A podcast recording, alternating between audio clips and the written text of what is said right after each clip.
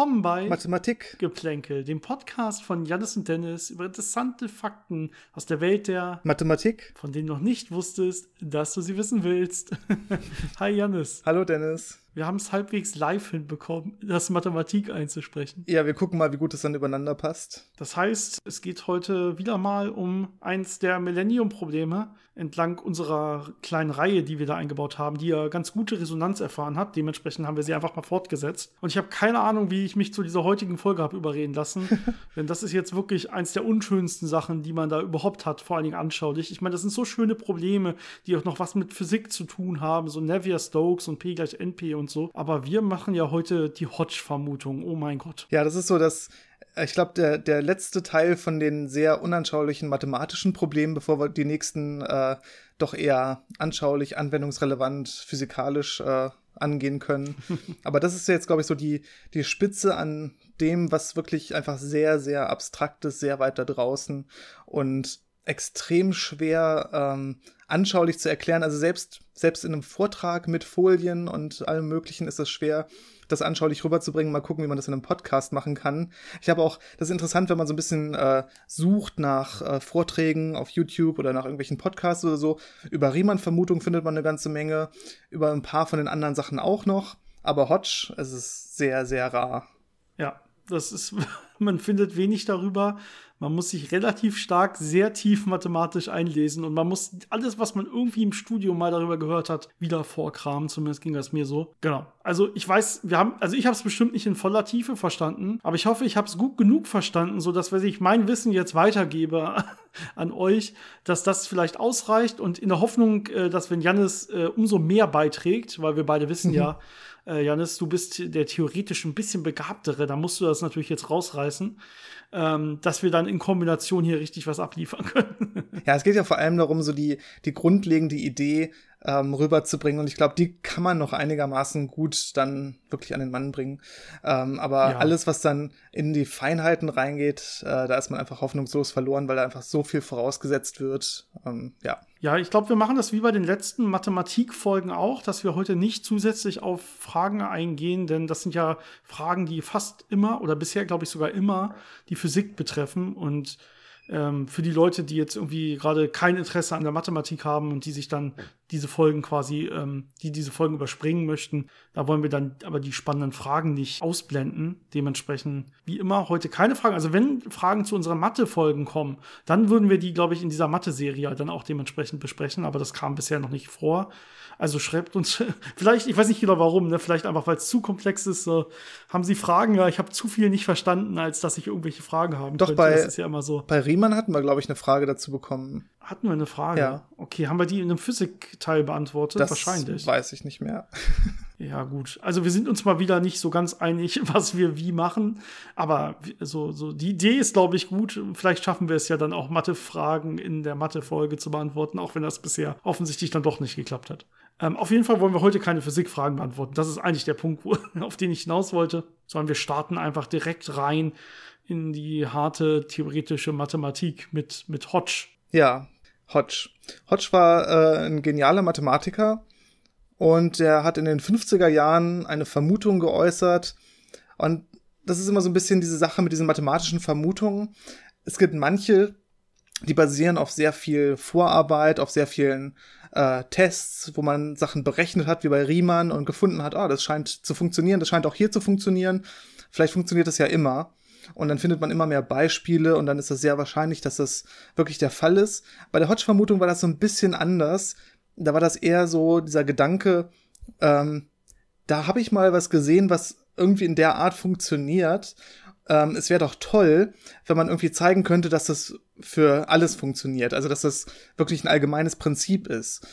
Und ähm, da war das schon so, dass man dann so ein bisschen ein paar Abstriche machen musste, dass man gesehen hat, okay, für manche Sachen funktioniert das dann nicht, da muss man das ein bisschen einschränken.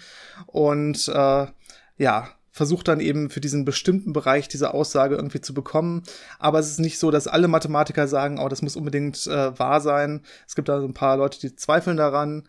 Und deswegen ist das noch ein etwas offeneres Problem als Riemann. Bei Riemann ist es wirklich eher so, da wird man irgendwann hoffentlich einen Beweis finden, weil alle davon ausgehen, das muss passen und es gibt keinen guten Grund, warum es nicht passen sollte. Bei Hodge ist das eher noch so ein bisschen offen. Ja, ähm, eine Idee, wie man starten könnte, wäre vielleicht einfach mal in die Hodge-Vermutung reinzugehen. Ne? Was sagt die aus? Weil bisher sprichst du so ein bisschen um den heißen Brei herum. Genau. Ne? Da ist irgendwie so eine Vermutung, irgendwie so eine Aussage. Ähm, und vielleicht können wir einfach so daran gehen, dass wir uns mal angucken, wie ist denn diese Hodge-Vermutung und welche dieser Wörter verstehen wir denn nicht oder welche davon verstehen wir? Vielleicht ist das einfacher.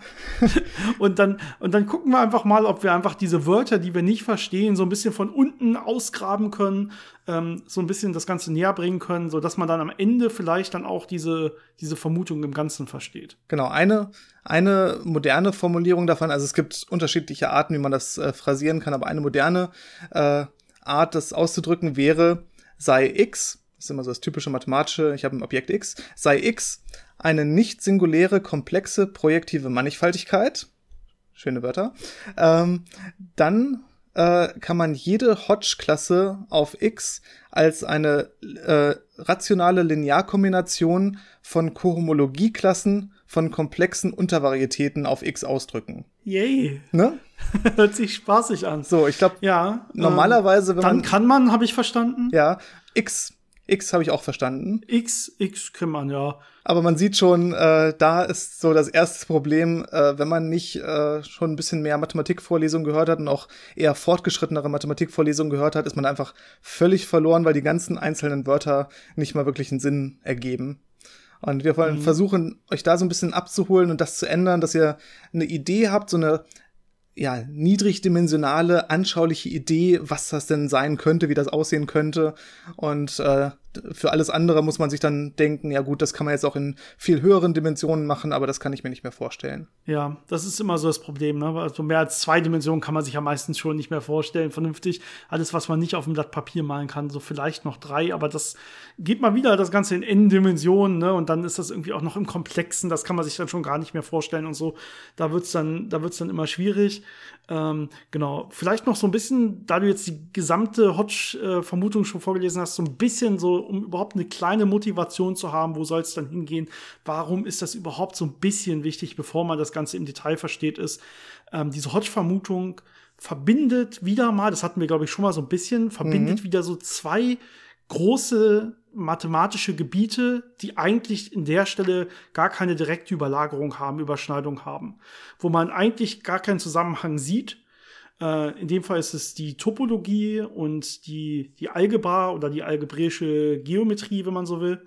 Und diese Gebiete werden jetzt äh, durch diese Hodge-Vermutung verbunden. Und das ist das, wo es eigentlich hingehen soll. Wie kann diese Hodge-Vermutung das machen. Dafür muss man natürlich erstmal wissen, was ist, äh, was sind so Geometrien und in der Algebra und was ist überhaupt Topologie und so. Das muss man vielleicht jetzt erstmal, damit sollte man vielleicht erstmal anfangen. Ja, ich glaube, wir können einfach den Satz am Anfang anfangen und uns da langsam vorarbeiten und die Sachen so ein bisschen okay. ähm, klären. Ich glaube, das Einfachste, was man sagen kann, ist äh, nicht singulär. Es ist relativ einfach äh, zu beschreiben bei solchen mathematischen Objekten. Ist es einfach nur, dass man keine komischen Knicke, irgendwelche merkwürdigen Ecken oder so Sachen drin hat, äh, wo man einfach ja Sachen nicht mehr schön eindeutig beschreiben kann. Das kennt ihr zum Beispiel, wenn ihr ähm, euch Funktionen anguckt im ganz normalen äh, Mathematikalltag der Schule. So eine quadratische Funktion, das ist ja einfach so eine schöne durchgemalte Linie, da kann ich überall eine Ableitung berechnen, alles wunderbar. Aber wenn ich zum Beispiel diese Absolutfunktion nehme oder irgendwas, was eine Ecke drin hat oder auch was, was einen Sprung drin hat, da habe ich Stellen, wo ich nicht mehr wirklich gute Aussagen drüber machen kann. Und solche Sachen will man einfach dann nicht damit drin haben oder irgendwelche komischen Unendlichkeiten oder so, äh, wo man einfach nicht mehr mit rechnen kann. Diese Sachen, die fallen da so ein bisschen raus. Das heißt, man hat da, mhm. äh, man könnte sagen, ähm, sich wohlverhaltende Objekte. Genau. Also du sagst ja Objekte, das heißt, es geht natürlich über Funktionen hinaus. Wir sind da im höherdimensionalen normalerweise. Das heißt, man kann dann auch so quasi Geometrien, habe ich ja schon angesprochen, nehmen um, von irgendwelchen Körpern. Ja, man, klassische Beispiele, man kann sich so eine Kugeloberfläche angucken oder einen Donut oder die Donutoberfläche und sowas. Ja, das, ähm, all solche Objekte könnte man sich da jetzt vorstellen. Und auch da muss man dann, das wäre jetzt im dreidimensionalen, das geht auch noch höherdimensional natürlich, auch da muss man immer aufpassen, dass die halt keine Ecke drin haben, wo ich wirklich auf der Ecke quasi keine Tangentialfläche mehr definieren könnte. Ja, wenn ich immer sage, ich habe eine Fläche, die liegt da jetzt quasi genau äh, senkrecht drauf und jetzt habe ich irgendwie so eine Ecke, dann weiß ich ja gar nicht, die kann ich ja in alle Richtungen kippen und wüsste gar nicht genau, wie die da drauf liegt und sowas will man einfach vermeiden, auch bei solchen höherdimensionalen Objekten. Genau. Ähm, das war jetzt das erste, das haben wir jetzt abgehakt. Äh, jetzt kommen wir dazu. Das erste Wort, yay. Das erste Wort. Ähm, welches Objekt ist das, was diese Eigenschaft hat, dieses Nicht-Singuläre? Das ist jetzt eine komplexe projektive Mannigfaltigkeit. Ja, ich weiß gar nicht, wo fangen wir da am ehesten mit an? Ja, die Frage ist natürlich, warum, also komplex, das kennen die meisten Leute schon, da haben wir auch oft drüber geredet, auch bei den anderen Mathe-Sachen, ne, immer mit diesem i, was man einführt und dann hat man die komplexe ähm, Zahlenebene quasi als, als weitere Dimension, äh, um diese quadratischen Gleichungen zu lösen. Und da kann man vielleicht noch mal ansetzen. Also warum hat man überhaupt i eingeführt, um solche quadratischen Gleich Gleichungen zu lösen? Das heißt, wir gehen ein bisschen zurück und da sind wir jetzt zum Bereich der Algebra. Und es gibt dieses fundamentale Theorem der Algebra. Wenn man das so ein bisschen erweitert äh, nennt, ist es sowas wie jede Funktion, sind wir erstmal vielleicht ja bei klassischen Funktionen, ja, jede Funktion von, von Grad m hat auch m Nullstellen. Das wäre so ein bisschen schon verallgemeinert, aber ähm, das ist das, was dabei rauskommt. Grad der Funktion ist immer der höchste Exponent, den ich äh, an meiner Variablen stehen habe. Ne? Also wenn ich irgendwie, du hast gerade eine Parabel genannt, x Quadrat, dann habe ich ja x hoch 2, das heißt, die hätte Grad 2, das heißt, die hat auch zwei Nullstellen. Ja, wenn ich irgendwie x hoch 5 minus x hoch 3 plus 1 oder so habe, dann ist der höchste, wäre in dem Fall die 5 gewesen. Das heißt, ich habe hier Grad 5, das heißt, das Ding muss auch 5 Nullstellen haben. Und wenn man sich das in der Schule anguckt, äh, dann stellt man erstmal fest, das stimmt ja gar nicht. Ja, wenn ich jetzt zum Beispiel mir so eine Parabel vorstelle, ähm, dann kann das ja auch sein, dass dies so eine nach oben geöffnete Parabel ist, aber die liegt oberhalb der x-Achse. Das ist natürlich ein Problem, weil die hat ja gar keine Nullstelle erstmal, wenn ich hingucke. Und ähm, da sieht man auch, wenn ich diese Gleichung lösen will, ziehe ich da dann letztendlich dann eine Wurzel aus einer negativen Zahl, ne, wenn, wenn ich das richtig mache. Und genau dafür hat man dann diese komplexen Zahlen eingeführt, dieses i. Das heißt, dann bekomme ich zwei Nullstellen raus. Das sind aber rein komplexe, in dem Fall imaginäre Nullstellen. Und ähm, ja, man muss jetzt ein bisschen auffassen, wenn jetzt diese Parabel genau auf der x-Achse liegt, dann hat die sogenannte doppelte Nullstelle, die würde man dann zweimal zählen. Das kann man an der Stelle auch beweisen, aber ich glaube, das sind auch noch Sachen, die man aus der Schule kennt, so eine doppelte Nullstelle. Mhm. Auf jeden Fall, wenn man jetzt diese komplexen Zahlen mit einbezieht, dann gilt dieses Theorem, das immer genauso viele Nullstellen findet wie diesen Grad. Das heißt, dafür braucht man eigentlich diese Komplexität an der Stelle. Genau, das heißt, ich habe diese Polynome, also diese Summen von irgendwelchen äh, Exponenten, also x hoch 5, x hoch 3 und sowas. Und äh, da gucke ich mir jetzt die Nullstellen an. Das ist so das äh, Interessante dabei und im Komplexen habe ich halt immer die Nullstellen, die ich mir angucken kann. Deswegen ist man in diesem komplexen Bereich. Ähm, damit haben wir jetzt den komplexen Teil von der komplexen projektiven Mannigfaltigkeit äh, abgearbeitet. Äh, jetzt kommen wir zu dem projektiven Teil. Das wird auch nochmal eine schöne Sache. Und zwar ähm, vielleicht erstmal vorweg, diese Mannigfaltigkeit ist einfach eine gewisse Untermenge, also eine gewisse Teilmenge, die in einem komplexen projektiven Raum lebt. Und diesen komplexen projektiven Raum, das ist, glaube ich, das, was wir als erstes äh, erklären wollen. Ja, also wir hatten ja eben schon, vielleicht fangen wir da noch mal ganz kurz an, wir hatten ja eben Nullstellen. Ja, wir haben irgendwelche Nullstellen, das heißt irgendwelche Schnittpunkte von irgendwelchen Polynomfunktionen mit der x-Achse. Jetzt muss ich mir, wenn ich das ein bisschen verallgemeinere, gar keine Schnittpunkte mit der x-Achse angucken, sondern ich kann mir ja erstmal beliebige Schnittpunkte angucken. Also nicht Nullstelle, sondern ich nehme einfach zwei Polynomfunktionen und gucke mir an, wie viele Schnittstellen haben die und, äh, und so weiter. Und wenn ich jetzt, und vielleicht beziehen wir uns ein bisschen jetzt auf diese einfachen Fälle, kann ich mir vielleicht das Ganze erstmal bei zwei Graden angucken. Ne, zwei Graden ähm, haben wir immer genau eine Schnittstelle. Und ich glaube, ganz allgemein gilt, wenn ich mir zwei Polynomfunktionen angucke von Grad m und m, dann haben die, Janis, kannst du mich verbessern, ich glaube m mal n Schnittstellen. Das ist genau richtig. Das ist richtig? Nennt sich der Satz ah, von richtig. Bezout und äh, ist eine sehr interessante Aussage. Aber eben unter bestimmten Bedingungen und da kommen wir jetzt hin. Ne? Ja, genau. Das heißt, wenn ich mir jetzt zwei Graden angucke, dann ne, hätten die jetzt genau eine Schnittstelle. Und das stimmt ja auch fast immer. Aber jetzt habe ich wieder diesen einen dummen Fall, ne, so wie ich mir es eben mit der Parabel erzeugen konnte, wenn ich die nach oben schiebe, habe ich bei Graden diesen dummen Fall, wenn die genau parallel sind. Wenn die genau parallel sind, würde dieser Satz jetzt wieder nicht gelten, dass die insgesamt m mal n, in dem Fall einmal eine Schnittstelle haben, ja, weil die ja von Grad 1 sind, das heißt genau eine Schnittstelle.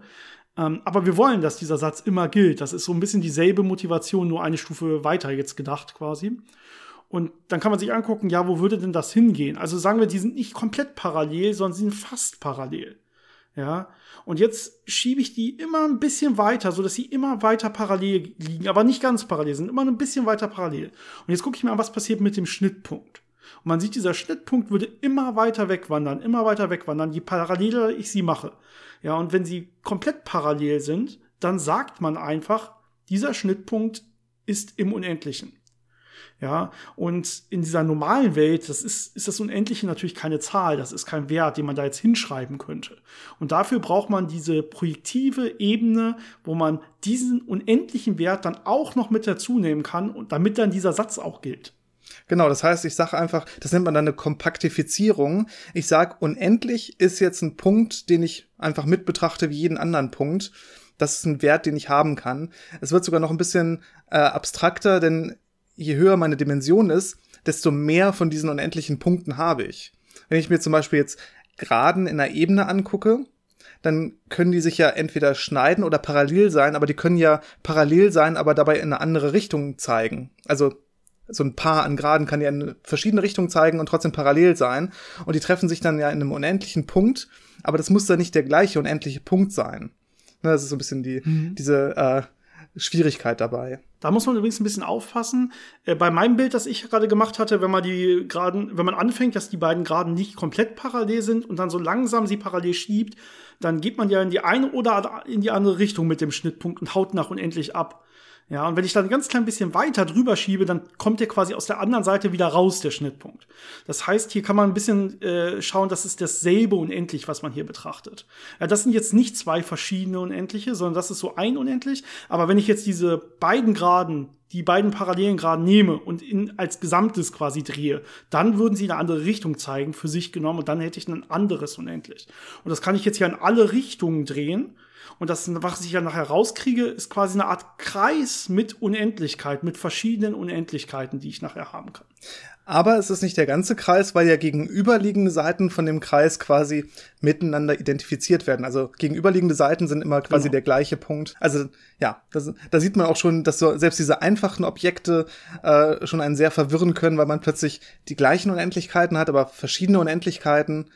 Aber ja, nochmal, um das kurz zusammenzufassen, nochmal klar zu machen, ist, äh, zwei parallele Graden schneiden sich in zwei unendlichen Punkten, auf jeder, in jede Richtung einmal, aber das ist der gleiche, die gleiche Unendlichkeit, das heißt, zwei parallele Graden, äh, die bilden dann am Ende so einen Kreis. Das heißt, die gehen in die eine Richtung, landen an einem unendlichen Punkt, der der gleiche unendliche Punkt ist wie der aus der anderen Richtung, und wenn man dann weiterläuft, kommt man wieder am Start an. Das heißt, in Wirklichkeit bildet das so einen Kreis. Und das ist auch so eine interessante Sache, die das Ganze dann viel schöner macht, ähm, dann, dann habe ich wirklich nicht mehr Geraden eigentlich, sondern in diesem Raum Kreise. Das heißt, wir sind jetzt in dieser projektiven Ebene. Das ist immer noch das, worüber wir jetzt reden. Wir sind jetzt also weggegangen von dieser normalen X-Achse, Y-Achse und so, sondern sind jetzt immer nur in dieser projektiven Ebene. Und dann, du hast ja schon gesagt, wir wollen die komplexe projektive Ebene. Das heißt, wir wollen jetzt diese Eigenschaften, die wir so schön aus dem Komplexen hatten, die wollen wir jetzt auch noch mitnehmen dahin. Na, das ist das Wichtige. Also wir gucken jetzt die komplexe projektive Ebene. Ich glaube, das muss man sich jetzt auch nicht mehr groß vorstellen. Aber wichtig, wir sind jetzt quasi in irgendeiner Art Geometrie wo diese Sätze auch immer gelten. Ne? Also wir haben immer diese Schnittpunkte m mal n, also die Grade der, der Polynomfunktion an der Stelle. Und äh, wir haben auch immer genauso viele Nullstellen, quasi wie der Grad der Funktion ist. Das gilt jetzt. Ähm, diese Sätze gelten jetzt in der, Projektiv in der komplexen projektiven Ebene immer. Genau, das heißt, man hat äh, sehr, ja, so gleichmäßige, schöne, verlässliche Eigenschaften, die man immer benutzen kann und muss sich nicht fragen, habe ich jetzt überhaupt Nullstellen, habe ich da überhaupt Schnittpunkte, sondern in diesen Fällen ist das einfach immer gegeben und damit kann man dann sehr gut arbeiten. Und äh, natürlich geht man jetzt nicht, äh, bleibt man nicht bei der Ebene, sondern geht in den allgemeinen, höherdimensionalen Raum, also dieser komplexe, projektive Raum. Aber das ist ja vom Prinzip her das gleiche. Ich nehme Unendlichkeiten mit dazu und man kann sich das auf eine andere Art noch vorstellen, dass ich einfach sage, alle Punkte, die auf einer Linie liegen, sind der gleiche Punkt und dann äh, sind das meine Elemente von diesem komplexen projektiven Raum. Ähm, nur wenn man noch eine alternative Vorstellung haben möchte, ist nicht ganz so einfach, aber äh, funktioniert auch. Also man kann es auf unterschiedliche Arten versuchen, sich vorzustellen. Und äh, in diesen komplexen projektiven Räumen. Genau, und da, ähm, die, da wir jetzt hier im Komplexen sind, ist, hat das übrigens eine Auswirkung auf die Dimensionen, die wir da betrachten an der Stelle. Und zwar sind das jetzt automatisch immer äh, äh ganz äh, gerade, Entschuldigung, und zwar sind das jetzt automatisch immer gerade Anzahlen von Dimensionen, weil im Komplexen haben wir ja immer die beide Teile. Wir haben ja immer den Realteil und den Imaginärteil. Das heißt, egal wie viele Dimensionen ich mir eigentlich angucken will, ich rechne dann nochmal das Komplexe drauf. Das heißt, ich muss nochmal mal zwei nehmen und dann habe ich nachher eine gerade Anzahl. Das heißt, diese komplexen ähm, projektiven Ebenen, die wir angucken, haben immer eine gerade Anzahl von Dimensionen. Sonst klappt das Ganze nicht. Genau, gerade Anzahl von reellen Dimensionen. Weil genau. viele Methoden, die man benutzt, äh, die führt man dann wieder aufs Reelle zurück, weil es ja bei anderen Sachen ein bisschen einfacher ist. Das heißt, wenn ich mir dann reelle Objekte angucke, müssen die immer eine gerade Anzahl an reellen Dimensionen haben, weil ich ja angefangen habe mit einer bestimmten Anzahl an komplexen Dimensionen, also ne, jeweils zwei pro ja. Freiheitsgrad. Genau, das heißt, wir haben jetzt komplexe projektive Räume und in diesen Räumen kann ich mir jetzt ähm, ja äh, wieder wohl, sich wohlverhaltende Untermengen angucken. Das sind dann diese Mannigfaltigkeiten. Das sind einfach äh, bestimmte Strukturen da drin, äh, die man schön beschreiben kann lokal, ähm, die ja in vielen Fällen zum Beispiel glatt sind. Das heißt, man kann eine Ableitung definieren. Diese Beispiele, die ich vorhin schon mal genannt hatte, so eine Kugeloberfläche genau. und Donut und sowas, das wären so klassische Beispiele. Genau. Typischerweise guckt man sich in der algebraischen Geometrie, das ist der Bereich, der sich mit diesen projektiven Räumen beschäftigt, äh, guckt man sich da äh, Nullstellenmengen von Polynomen an als Objekte.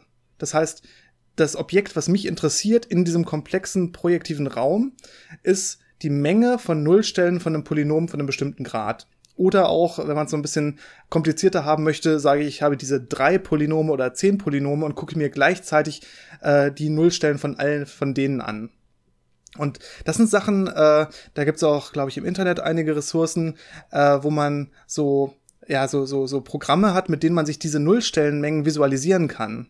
Das heißt, ich habe irgendwelche quadratischen oder kubischen oder auch hoch vier äh, Polynome äh, und dann kann ich mir da die Nullstellenmengen von anzeigen lassen und das sieht dann manchmal ganz simpel aus, manchmal sehr komplex mit irgendwelchen äh, Löchern drin oder irgendwelchen Verwirbelungen und man kann da alle möglichen Sachen natürlich als Oberflächen darstellen, wenn man das richtig äh, zusammenbastelt. Ich glaube, damals gab es irgendwas, da war so die Herausforderung, äh, sich aus diesen Flächen ein Herz zu bauen, also was Herzförmiges äh, zu definieren. Das heißt, da hat man unendlich viele Möglichkeiten, durch solche Polynome, äh, durch die Nullstellenmengen sich Objekte zu generieren. Ja, also genau, noch mal ganz kurz, damit wir ja alle abholen an der Stelle. Bei diesem ganz einfachen Beispiel am Anfang mit den, mit den zweidimensionalen Funktionen, ja, da hatten wir natürlich jetzt immer null, an Nullstellen wirklich so einen diskreten Punkt und dann noch irgendwo einen anderen diskreten Punkt.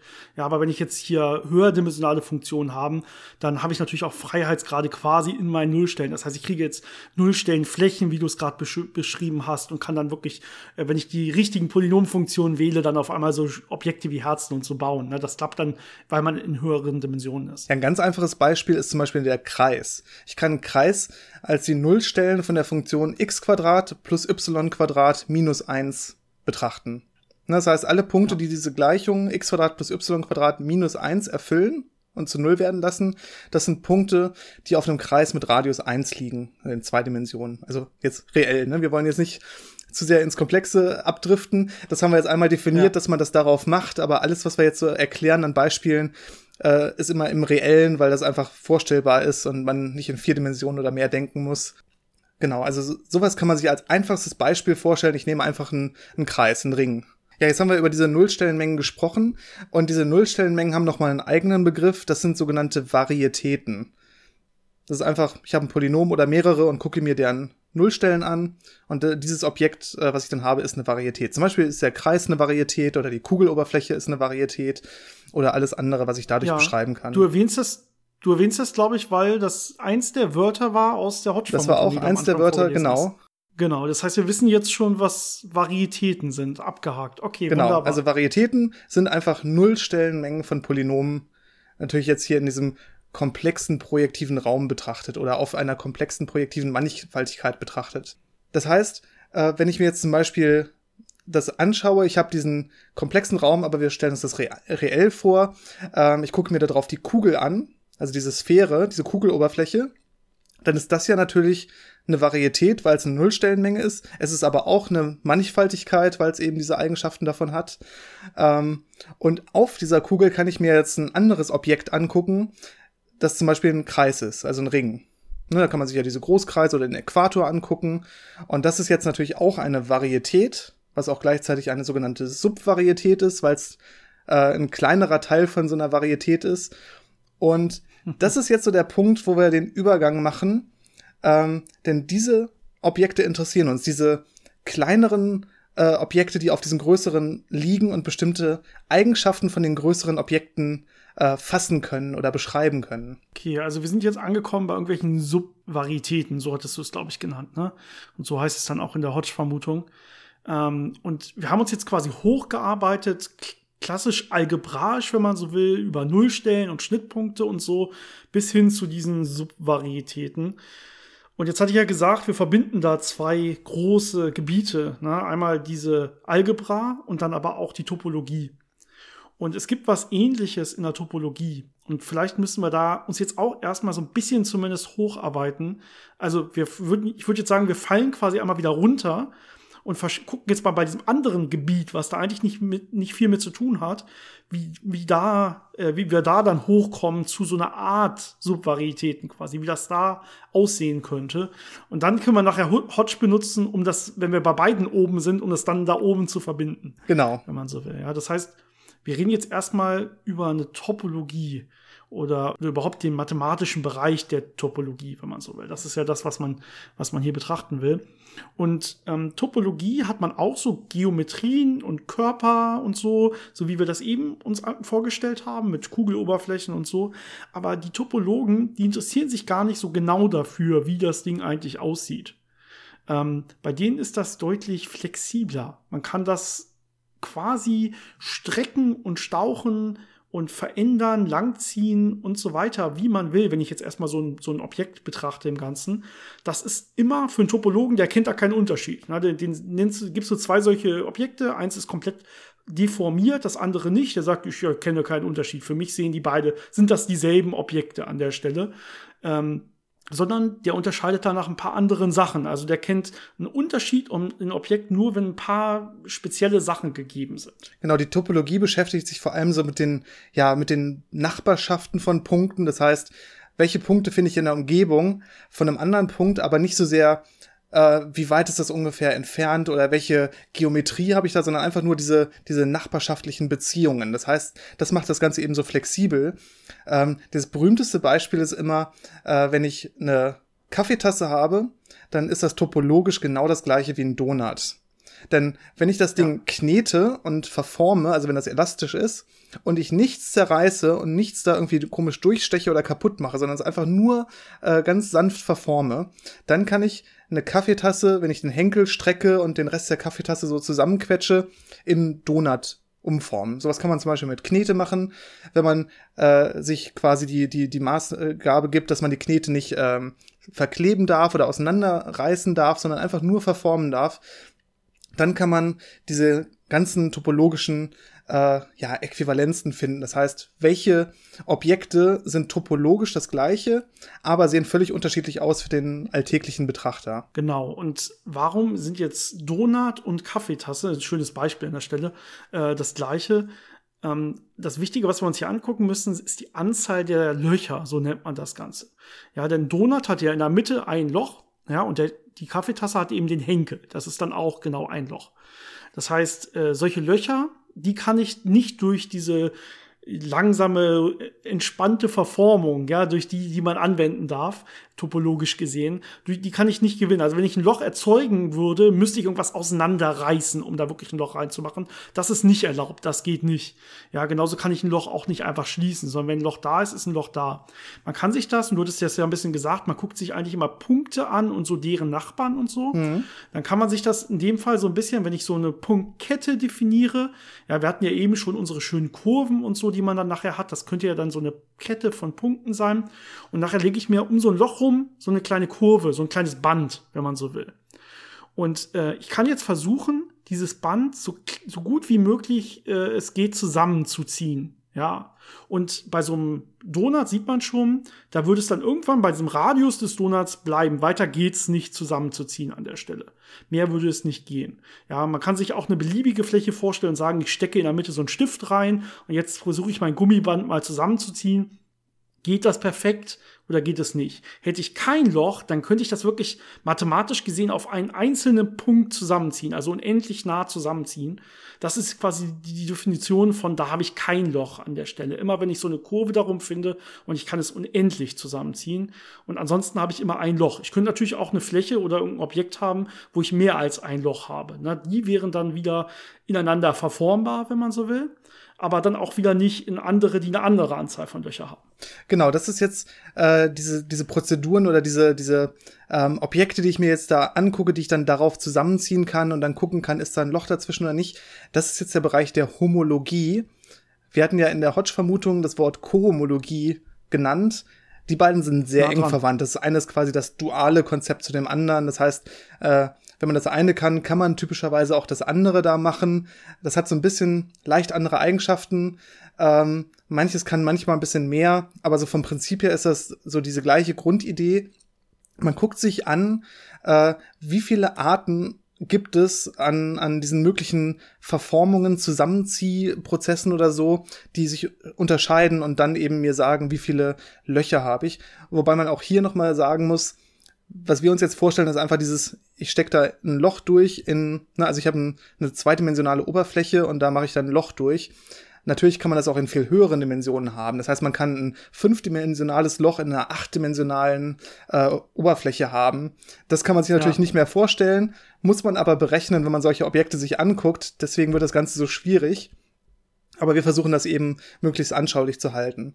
Und dieses Beispiel von dem Donut und der Kugel, das ist so das, wo man, glaube ich, den Unterschied am direktesten sieht. Also ich gucke mir jetzt eine Kugeloberfläche an und egal, wo ich da so einen Kreis drauflege, den kann ich immer zusammenziehen auf einen Punkt, ohne dass das irgendwo hängen bleibt, ohne dass es das ein Problem gibt. Na, das heißt, da ist diese Homologie trivial. Es gibt alle Kreise sind, wenn man sich die Eigenschaft anguckt, dass ich sie auf einen Punkt zusammenziehen kann, gleich. Ne, das nennt man dann eine Äquivalenzklasse. Das heißt, äh, diese ganzen Kreise, diese ganzen, egal was ich für eine komische Schlangenlinie da drauf zeichne, die geschlossen ist, das ist alles am Ende das gleiche, weil ich es auf einen Punkt zusammenziehen kann. Beim Donut geht das also nicht. Also es muss nicht mal ein klassischer Kreis sein. Ne? Du sagst ja selber gerade, egal wie du es zeichnest. Es muss eine beliebige Schleife sein, die dann am Ende wieder geschlossen ist, also sich wieder trifft. Und die kann ich ja dann, das ist dasselbe, als wenn ich irgendeinen Kreis nehme, der irgendwie einen schönen Radius hat und so weiter. Das ist alles dasselbe für so einen Topologen, der sagt, auf so einer Kugeloberfläche ist das alles das gleiche für mich. Genau. Und äh, wenn ich das gleiche jetzt auf einem Donut mache, da habe ich verschiedene Varianten, die ich machen kann. Ich kann einen kleinen Kreis machen, den ich irgendwo auf einen, äh, ja, auf einen Rund vom Donut oben so draufsetze. Den kann ich dann zu einem Punkt zusammenziehen. Das heißt, ich habe mhm. Kurven auf einem Donut, die ich in einen Punkt zusammenziehen kann. Okay, das ist eine Art, eine Klasse. Na, das ist dann auch diese, das sind diese Klassen, was dann auch mit dieser Hodge-Klasse, was wir äh, im, in der äh, Vermutung gesagt, erwähnt haben, äh, zusammenhängen, ja. diese Äquivalenzklassen. Das heißt, eine Klasse besteht aus allen Kurven auf einem Donut, die ich in einen Punkt zusammenziehen kann. Aber jetzt kann ich natürlich einen Donut um, äh, einen Donut, äh, einen Kreis um das zentrale Loch herumlegen. Und das kann ich nicht mehr zusammenziehen. Das hat dann quasi den minimalen Radius von dem Donut da um dieses zentrale große Loch, aber ich kann das nicht weiter zusammenziehen. Und da kann ich natürlich auch beliebig viele finden, die genau diese Eigenschaft haben. Das ist dann eine weitere Klasse, Äquivalenzklasse von äh, Kurven, von geschlossenen Kurven, die um dieses zentrale Loch sich nicht zusammenziehen lassen. Und beim Donut habe ich noch eine Richtung, in der ich das machen kann. Ich kann ja mhm. um den, ich weiß gar nicht, wie nennt man die einzelnen Teile vom Donut? Also wie nennt man den den kurzen Umfang, als wenn ich quasi eine Kurve einmal durch das zentrale Loch durchlege und dann außen wieder zusammenführe. Ja. Ja, also vielleicht einmal wichtig, sich hier vorzustellen, wir betrachten hier die Oberfläche eines Torusses oder eines Donuts. Ja, wenn man von Donut spricht, ist immer, hört sich immer direkt lecker an. Mm. Ähm, eigentlich ein Torus. Genau. Und wenn man sich die Oberfläche anguckt und jetzt äh, quasi haben wir so einen Schlauch, der einmal im Kreis geht. Und entlang dieses Schlauches kann ich es, also des Durchmessers von so einem, oder des, nee, des Umfangs von so einem Schlauch, kann ich jetzt eine Kurve nehmen. Der geht quasi um diesen Schlauch einmal rum im Kreis. Ja, und den kann ich jetzt, da ich mir nur die Oberfläche angucke, kann ich den auch nicht weiter zusammenziehen. Ähm, das Minimum wäre jetzt hier wieder der Radius des, des, des äh, Schlauches des Donuts quasi. Das wäre jetzt hier das. Aber das ist natürlich eine ganz andere Kurve, als wenn ich einmal so längs komplett um den Donut rumgehe. Das also so ähm, gerade entlang des Schlauches quasi. Ja, das sind zwei komplett verschiedene, wie du es genannt hast, Äquivalenzklassen oder nachher dann diese, diese Hodge-Klassen oder so. Das heißt, in, in dem Fall hätten wir jetzt hier drei verschiedene Klassen, die wir finden für so einen Torus. Genau, aber die, die eine, die ist einfach, man sagt dann trivial, weil es einfach auf den Punkt zusammenziehbar ist, das kann man quasi ja. wegwerfen. Und die anderen, äh, die sind dann nicht trivial und äh, bei denen ist es sogar so, man kann das sich ja dann vorstellen, dass man um dieses zentrale Loch etwas zweimal oder dreimal oder vielfach drum wickelt. Ähm, das heißt, das kann man natürlich dann auch immer noch machen und berücksichtigen. Aber das Wichtige ist halt, dass minimal Mögliche ist. Ich gehe einmal drum und das kann ich nicht kleiner machen und weniger machen. Und das sind dann diese Homologien, beziehungsweise wenn man das äh, sich ein bisschen anders konstruiert, äh, sind das dann Kohomologien und die beschreiben eben diese ja diese Struktur von Löchern und Sachen, die nicht äh, irgendwie gut zusammenhängen oder wo ich Sachen nicht zusammenziehen kann. Was vielleicht noch ganz interessant ist, so als Nebenbemerkung, ähm, man kann das nicht nur mit solchen Kurven machen, sondern es gibt da noch eine Art, das mit äh, so einer Triangulierung zu machen. Das heißt, ich kann die Oberfläche mit äh, Dreiecken vollständig auskleiden und dann gucke ich mir die äh, Flächen von den Dreiecken, die Ränder und die Punkte, also die, die Kanten und die Ecken an. Und wenn ich das mache, kann ich auch diese ganzen Objekte zählen und da eine bestimmte Formel anwenden. Das ist dann die Euler-Charakteristik und die gibt mir auch die Anzahl der Löcher. Das ist alles sehr eng verwandt und das ist eine sehr interessante Sache. Ähm, das heißt, wenn ich diese Dreiecke da verteile, ist es egal, wie viele ich davon nehme und wie ich die darauf verteile, solange ich das Ding komplett damit eindecke, so ein Donut, ähm, ich kriege trotzdem immer die gleiche Aussage darüber, wie viele Löcher ich habe. Ähm, das heißt, da gibt es verschiedene Arten, wie man die Sachen machen kann und manchmal ist es einfacher, das dann zu machen, manchmal ist es einfacher, einfach diese Kurven zu definieren und zu gucken, ob die sich zusammenziehen lassen. Aber die Aussagen sind immer die gleichen. Die sagen mir was über die Topologie von dem Objekt, also die, ja, im Prinzip die Anzahl der Löcher und diese, diese großen äh, Eigenschaften, die nicht einfach lokal definiert sind, sondern über das ganze Objekt sich quasi, ja, verteilen. Und jetzt haben wir natürlich äh, die Situation, dass wir ungefähr wissen, was bedeutet es, topologischen Objekt zu beschreiben, was machen diese Homologie, Kohomologieklassen, also diese äh, Mengen an Kurven, die ich irgendwie nicht zusammenziehen kann auf unterschiedliche Art und Weise. Und wir haben eben darüber gesprochen, äh, dass man diese algebraischen äh, Kurven, diese algebraischen Varietäten, diese Objekte auf solchen äh, Sachen wie einem Donut definieren kann, als irgendwelche, ja, auch Kurven, bestimmte Art von Kurven, die eine Nullstellenmenge sind. Und das mhm. kann man jetzt eben zusammenbringen. Aber wir sind noch nicht ganz da. Es gibt noch so eine kleine Eigenschaft, die erfüllt sein muss, äh, die uns noch so einen kleinen Ausflug in äh, Vektorfelder und Rotationen machen lässt. Das ist im Prinzip eher was Technisches und ist nicht grundsätzlich äh, nötig für das Verständnis von Hodge, aber doch sehr interessant. Deswegen machen wir diesen kleinen Abstecher noch, um dann am Ende nochmal alles zusammenzubringen und wirklich äh, zu sagen, was dann das Interessante bei Hodge ist. Ja, ganz kurz, du hattest ja gerade gesagt, okay, weil wir, wir sind jetzt ja in beiden Gebieten quasi oben so halbwegs an derselben Stelle, mhm. aber wir haben natürlich immer noch so einen fundamentalen Unterschied, dass wenn wir über diese algebraischen Subvarietäten und so reden, dass das irgendwas ist, was ja durch diese, was mit diesen Polynomfunktionen zu tun hat und was man quasi als Formel, wenn man so will, ausdrücken kann. Mhm.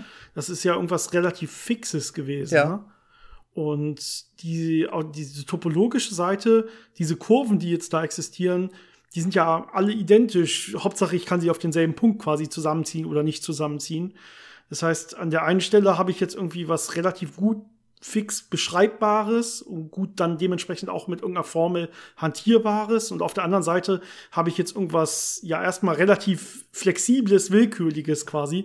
Ähm, deswegen hat das auch erstmal so wenig miteinander zu tun. Das ist so einer der Hauptpunkte, wo man sagt, das sind eigentlich zwei Gebiete, die so weit voneinander entfernt sind an der Stelle. Ein so ein klar durch eine Formel definiertes Objekt und irgendwas so komplett flexibles. Und jetzt würde man sich natürlich wünschen, man könnte auch diese topologischen Kurven irgendwie so ein bisschen algebraischer darstellen, dass man die so ein bisschen mehr in den Griff bekommt durch irgendwelche Formeln oder sowas. Und da geht es so ein bisschen hin. Aber man sieht jetzt schon, man kann sich jetzt hier topologisch nicht alle Kurven angucken, die würden ja algebraisch gar nicht dasselbe beschreiben, sondern man muss sich jetzt, man muss jetzt quasi Kurven finden, die besondere Eigenschaften haben. Und nur die entsprechen dann auch quasi diesen algebraischen Kurven. Nur da gibt's dann diesen, diesen Zusammenhang. Und du hast gerade selber gesagt, Vektorfelder muss man sich jetzt angucken auf einmal. Und da sind wir jetzt erstmal ganz woanders theoretisch. Ne? Das ist, äh, das ist auf einmal sehr weit weg und das ist, ähm, das sind wir fast in der Physik. Da guckt man sich ja immer Vektorfelder an. In der Physik kennt man ja immer irgendwelche Vektorräume, Vektorfelder. Das heißt, so ein klassisches Vektorfeld. Vielleicht erstmal, wir fangen bei Vektoren an. Vektoren sind ja bekannt, hoffe ich, ja, so einigermaßen in so einem Physik-Podcast. Ähm, so eine Kraft ist eine Vektor oder so eine Geschwindigkeit wäre ja so ein klassischer Vektor. Das heißt, wir haben, äh, unser Vektor hat irgendeine Länge und irgendeine Richtung. Das ist normalerweise ein Vektor. Und wenn ich jetzt so ein Vektorfeld habe, dann hat, habe ich halt meinen Raum und jeder Punkt in diesem Raum bekommt ein Vektor zugewiesen. So ein anschauliches Beispiel ist zum Beispiel die Erdoberfläche. Ist ja wieder diese Sphäre, ne? Und auf der kann ich mir das Vektorfeld der Windgeschwindigkeiten und Richtungen angucken. Das heißt, an jedem Punkt habe ich einen Pfeil, der in die Windrichtung und äh, mit der Länge der Windgeschwindigkeit zeigt. Und wenn ich mir das dann global angucke, sehe ich, ah, da bewegt sich der Wind ein bisschen nach Osten, da geht es ein bisschen nach Süden, hier dreht sich irgendwas. Genau. Und ähm, jetzt bin ich ja erstmal noch jetzt diesen, diese komischen Mischmasch. Jetzt bin ich auch noch irgendwie in dieser Topologie und habe jetzt so eine topologische Kurve. Und jetzt könnte ich mir vorstellen, wie sieht denn das aus? Kann man, wenn ich, kann ich jetzt ein Vektorfeld für so eine topologische Kurve finden, wo, und jetzt da müssen wir, glaube ich, gleich näher nochmal drauf eingehen, aber wo die Rotationszahl dieser geschlossenen Kurve gleich null ist. Was heißt das genau? Ja, was bedeutet das? Ähm, vielleicht kann man sich das auch ein bisschen einfacher wieder vorstellen, vielleicht so, so zweidimensional. Wir haben ein schönes Vektorfeld, wo die nicht komplett zufällig verteilt sind, sondern wo die zum Beispiel diese kleinen Pfeilchen, die ich da an meine Gitterpunkte male, wo die alle so ein bisschen im Uhrzeigersinn oder so zeigen. Ja. Und wenn ich jetzt eine, eine Kurve dadurch hätte, sagen wir erstmal trivial zur Vorstellung, so einen großen Kreis oder so um den Ursprung, ja, in diesem Vektorfeld, dann würde ich mir jetzt angucken, wie sieht denn das überhaupt aus? Was würde jetzt passieren? Erstmal kann man das zum Beispiel lokal angucken für Punkte auf diesem Kreis. Da gucke ich jetzt einfach mal einen Punkt in diesem, auf diesem Kreis an und ähm, ja, zur besseren Vorstellung kann ich mir jetzt vielleicht ein kleines Windrad oder so dahin definieren, hinlegen. Und ich gucke, würde das jetzt aufgrund dieses Vektorfeldes, äh, was ich mir angucke, würde das sich jetzt beginnen zu drehen oder nicht?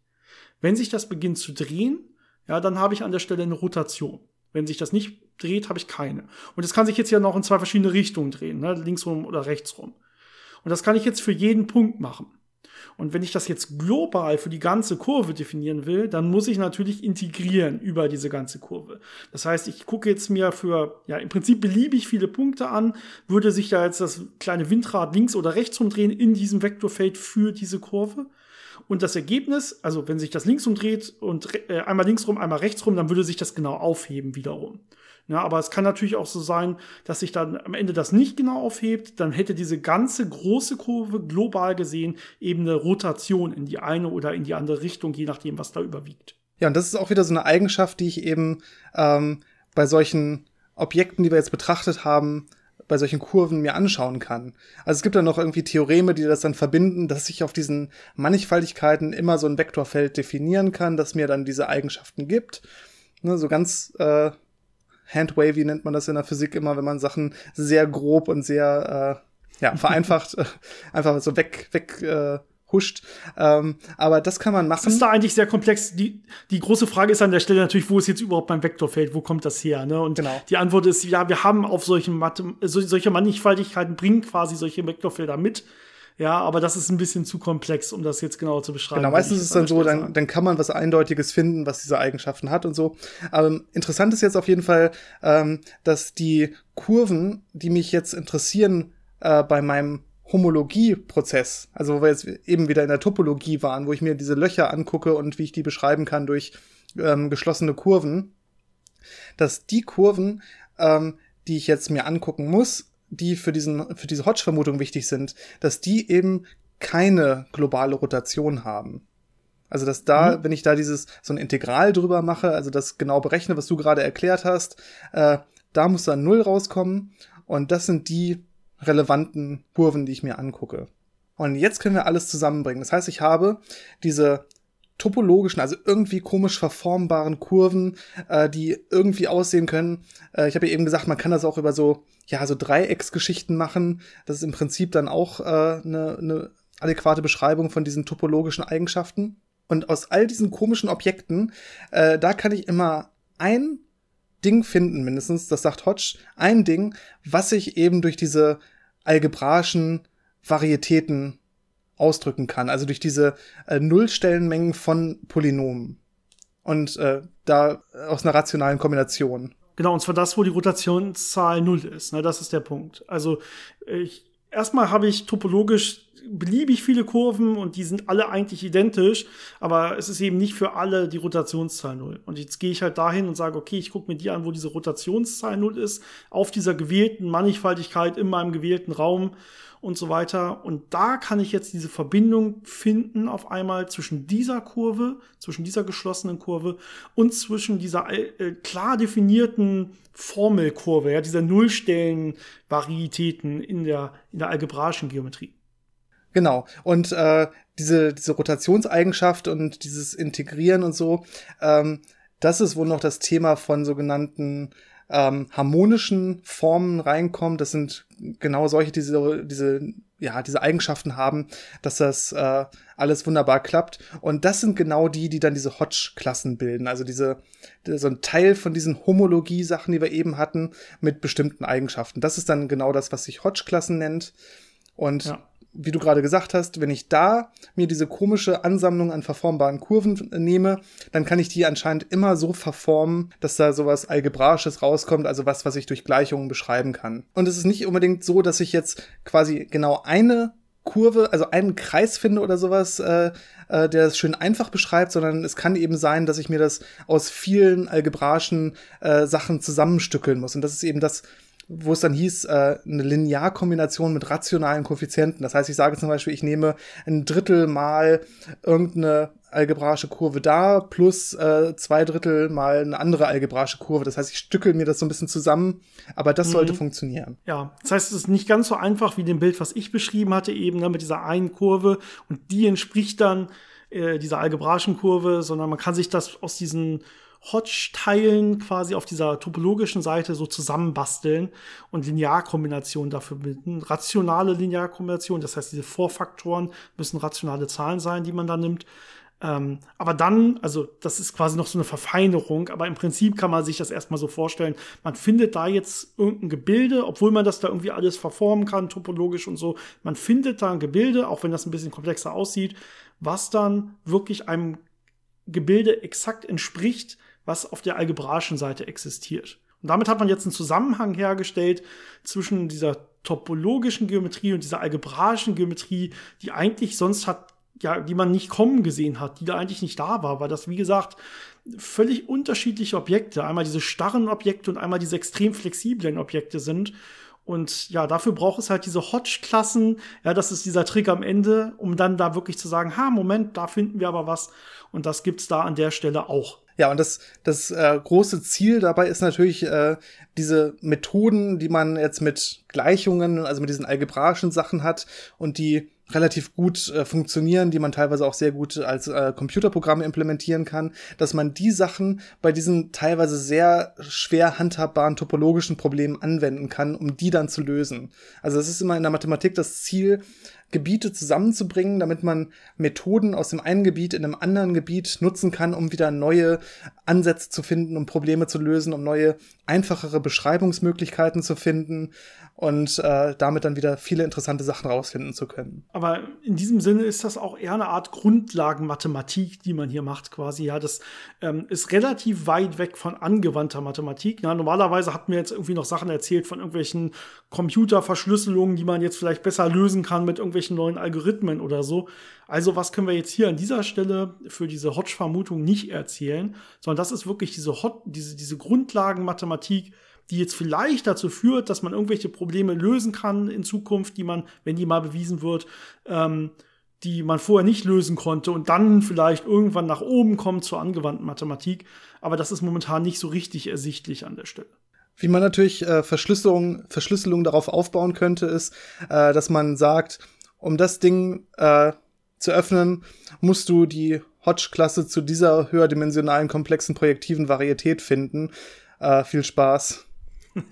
viel Spaß, ja, genau. Aber ja, sehr aber gut. wirklich praktische Anwendungen hat man natürlich dann nicht. Aber es ist, wie gesagt, für die Mathematiker sehr wichtig. Und da gab es in der Vergangenheit schon viele äh, Projekte und viele Ansätze, um eben sehr verschiedene Bereiche zusammenzubringen was man ja zum Beispiel bei der algebraischen Geometrie und bei der algebraischen Topologie schon erfolgreich gemacht hat, wo man eben Algebra und Geometrie oder Algebra und Topologie äh, so verknüpft hat, dass man damit ganz viele neue interessante Objekte bekommen hat und ganz viele neue Aussagen treffen konnte und Probleme plötzlich einfach beweisen konnte, die extrem schwer waren. Äh, und man hat natürlich auch heutzutage schon viele, viele Paper mit diversen Theoremen, die immer, ja, wir haben das beim letzten Mal auch beschrieben, die, die immer annehmen, ja, man geht davon aus, dass die Hodge-Vermutung stimmt und dann folgt das und das und das. Also man arbeitet auch jetzt schon daran, auch wenn man noch nicht weiß, dass sie stimmt. Aber du hast am Anfang angesprochen, an der Stelle ist man sich gar nicht so sicher, dass sie überhaupt gilt. Ja? Also es kommt da ein bisschen auf den Mathematiker an, den man fragt wahrscheinlich.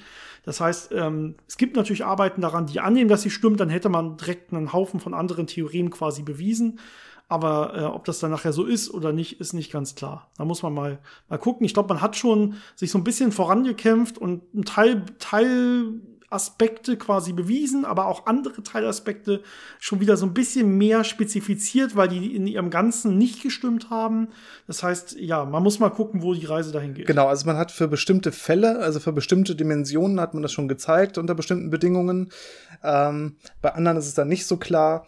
Und bei vielen, also bei so einem allgemeinen Lösen hat man einfach noch keinen guten Ansatz gefunden. Hat man, glaube ich, in den letzten äh, 60, 70 Jahren alles ausprobiert, was man so hatte und ähm, ja, um da eine vernünftige Lösung jetzt zu finden, wird es wahrscheinlich noch mal neue Entwicklungen brauchen, dass man wirklich neue Methoden wieder findet, äh, neue, ganz andere Ansätze findet, um da vielleicht dann noch mehr äh, Einblick zu bekommen. Was natürlich auch immer so ein bisschen das Ziel ist. Das Ziel ist nicht nur, diese eine Vermutung zu beweisen. Die ist zwar ganz interessant und da kann man dann Sachen mitmachen, aber meistens ist es so, dass man auf dem Weg dahin so viele neue interessante Techniken und, und ja. äh, Einblicke bekommt, äh, die man dann für alles andere nutzen kann, dass, äh, dass das eigentliche Lösen am Ende gar nicht das äh, Interessanteste ist, sondern alles, was man auf dem Weg dahin entwickelt hat. Das war ja zum Beispiel bei Fermats letztem Satz so. Das ist ja einfach eine sehr einfache Aussage. Ich habe so, ja, eine quadratische Gleichung x Quadrat plus y Quadrat gleich z Quadrat kann ich lösen, aber wie sieht es in höheren Dimensionen aus? Die einfache Antwort ist dann nein.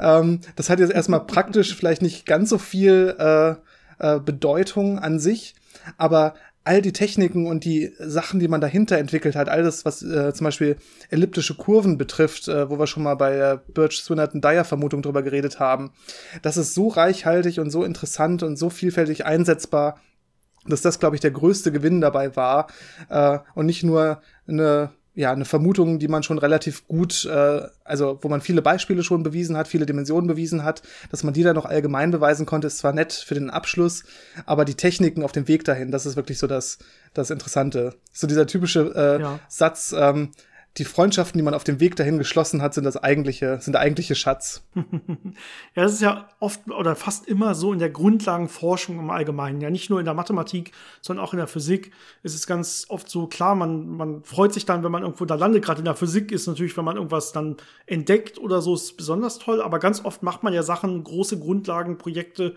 Grundlagenforschungsprojekte, wo man nachher herausfindet, okay, das war, haben wir nicht gefunden an der Stelle.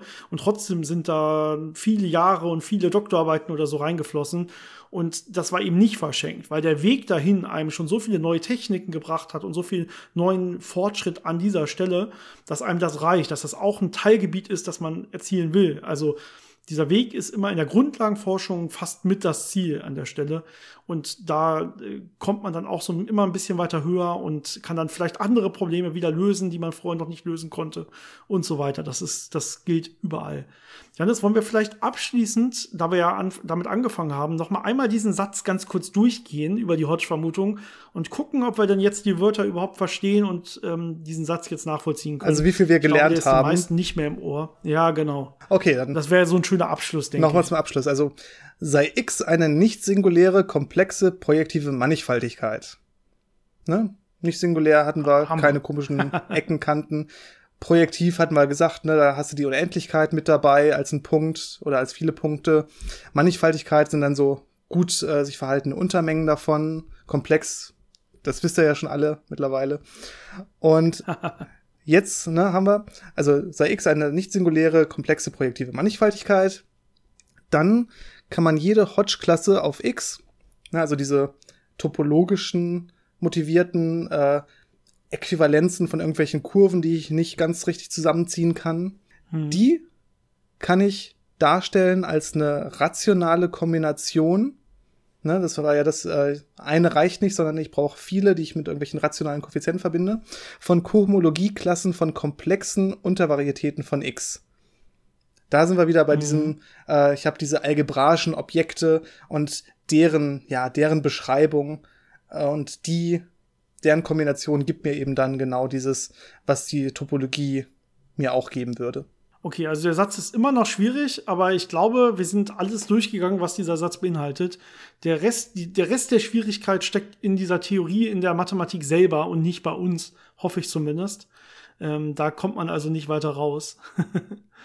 und damit haben wir das Beste getan, hoffe ich. Wir haben es versucht. Äh, wir haben auch schon einiges an Arbeit reingesteckt.